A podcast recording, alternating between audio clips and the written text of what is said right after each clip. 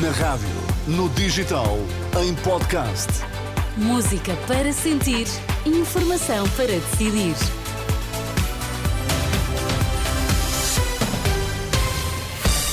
Notícias agora na Renascença. Para já, os títulos em destaque. Terminou sem acordo a reunião entre os sindicatos médicos e o Ministro da Saúde. Há novo encontro agendado para a próxima terça-feira. Marcelo Rebelo de Sousa vai ouvir os partidos açorianos no dia 30, depois do chumbo do Orçamento Regional para 2024. Notícias no T3 com Miguel Coelho. O governo e os médicos não chegaram a acordo em nova ronda negocial. Segundo o líder do Sindicato Independente dos Médicos, o Ministério da Saúde até avançou com novos valores, mas para já, Manuel Pizarro rejeitou a proposta de um aumento salarial intercalar de 15%, como o CIM defende. Infelizmente, o governo não aceitou essa, essa proposta, ficou de analisar. Apesar de tudo, houve uma evolução que foi passar de 16 euros e 61 à hora para 18 euros e 61 à hora. Portanto, é aquilo que o Governo hoje nos apresentou como aproximação em relação àquilo que tem sido uh, a nossa proposta de greve salarial. Já Joana Bordalo Issá, secretária-geral da Federação Nacional dos Médicos, defende que o Executivo tem condições para aceitar as propostas dos sindicatos, ainda assim admite avançar com uma nova contraproposta. Se nós vamos analisar as nossas propostas com toda uh, a legitimidade, com todo o cuidado uh, e tomarmos as nossas decisões no Conselho Nacional e veremos depois a nossa contraproposta que vamos, que vamos enviar previamente e vamos ver que atitude é que o Governo vai ter na terça-feira. A nova reunião agendada então para a próxima terça-feira entre o Governo e os sindicatos médicos. O Presidente da República vai ouvir os partidos com assento na Assembleia Regional dos Açores no dia 30, depois do chumbo do Orçamento Regional esta tarde. O Governo açoriano ainda pode apresentar uma nova proposta aos deputados. É pelo menos essa a intenção do Presidente do Governo Regional, José Manuel Bolieiro. A minha obrigação, nos termos da lei, é apresentar uma segunda proposta e essa obrigação, este dever, não está dependente de qualquer garantia do Sr. Presidente da República. O Sr. Presidente da República tem as suas prerrogativas constitucionais e decidirá como entender. Eu é que não posso deixar de, num Estado de Direito democrático como aquele que vivamos, de cumprir e fazer cumprir a lei. O presidente do Governo Regional dos Açores, ouvido esta tarde pelo jornalista Pedro Mesquita, a oposição pede eleições antecipadas.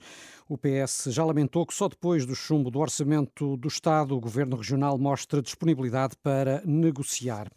Já estão no Tribunal de Instrução Criminal do Porto os 20 detidos da Operação Gota d'Água, que investiga a falsificação de análises de água destinada ao consumo humano. Vão ser ouvidos pelo juiz antes de conhecerem as medidas de coação. Foram constituídos arguídos durante uma operação da Judiciária que realizou 60 buscas a entidades públicas e privadas, incluindo autarquias. No Parlamento, este é o primeiro dia de votação das 1.900 propostas de alteração ao Orçamento de Estado apresentadas pelos partidos da oposição. Sim, com o PS a prometer viabilizar 20 dessas propostas só esta tarde.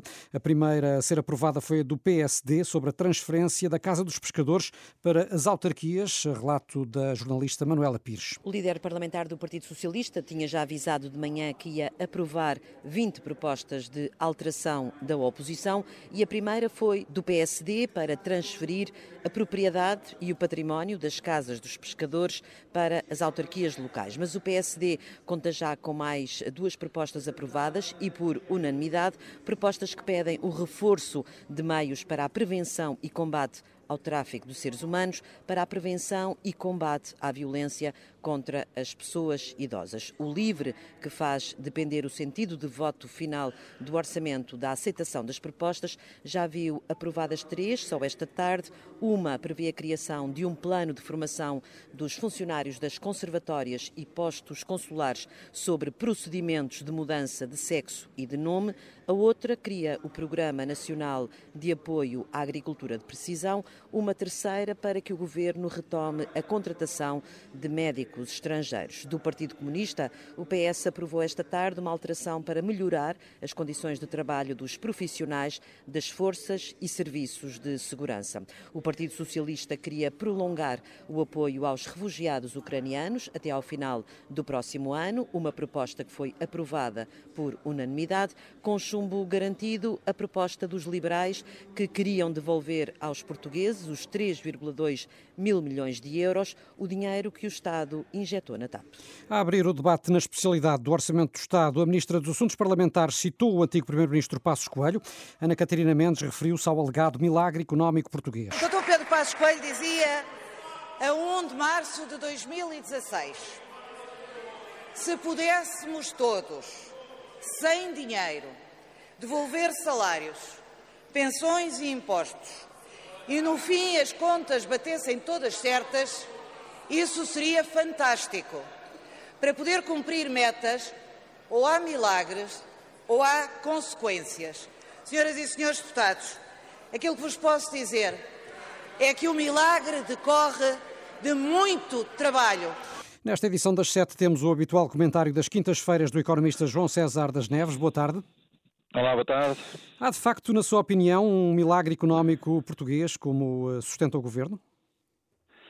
Bem, de facto temos consertado as contas eh, e temos agora, em princípio, o próximo ano, se isto continuar um primeiro, terceiro uh, excedente orçamental, é talvez um milagre, nunca ninguém podia pensar que isso acontecesse em Portugal. Agora, dizer que isto é um milagre económico e que o mérito é do governo, meu PI por algum grão de sal porque me parece um exagero, mas é normal, quer dizer, estamos a falar de uma discussão política, não é? A economia portuguesa sem sofreu muito com isso, as consequências desta política foram significativas na poupança, no investimento, no crescimento da economia e na desigualdade que continua a existir em Portugal e, portanto, penso que não está longe de ser um milagre no sentido de nós podermos dizer que é mesmo milagroso, não é? Só mesmo viu o professor que Paulo Krugman, Prémio Nobel, disse que havia um milagre económico português porque ele estava à espera que isto corresse muito pior, mas penso que enfim, a economia portuguesa está longe de estar eh, bem e todos nós sabemos isso. E para a grande fatia estamos, de portugueses que uh, continuam uh, abaixo da linha de pobreza uh, e também para a grande parte dos portugueses que se deparam no dia a dia com dificuldades nos mais variados serviços públicos, é difícil convencê-los, imagino, de que estamos perante um milagre. Isto foi feito à custa de aumento de impostos, foi feito à custa de redução de crescimento, foi feito à custa, aliás, de uma, de uma de pauperização dos serviços públicos e as consequências estão, estão a ser visíveis. Não é? é? É, notável termos conseguido o facto de equilibrar as contas, eu acho que isso deve-se dizer, é um mérito que ninguém lhe pode tirar, é isso, e, e durante décadas e décadas e décadas de democracia nunca conseguimos isso, e não só nesta democracia, nas democracias anteriores também não, é a primeira vez desde 1914 que nós temos o, o, o excedente orçamental com democracia, isso é um mérito que não se deve tirar tirar.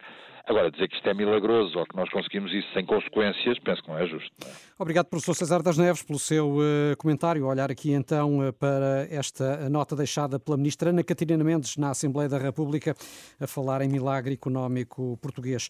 Última referência nesta edição das sete, uh, Renato, para a libertação prevista para amanhã de reféns em poder do Hamas, desde 7 de outubro. São 13 mulheres e crianças, segundo anunciou hoje o governo do Qatar, que mediu as negociações. Estas 13 mulheres e crianças devem ser libertadas amanhã às quatro da tarde. O cessar-fogo deve uh, entrar em vigor às 5 da manhã, pela hora portuguesa. São 7 e 8. As notícias da Renascença estão sempre também em rr.pt. Passo por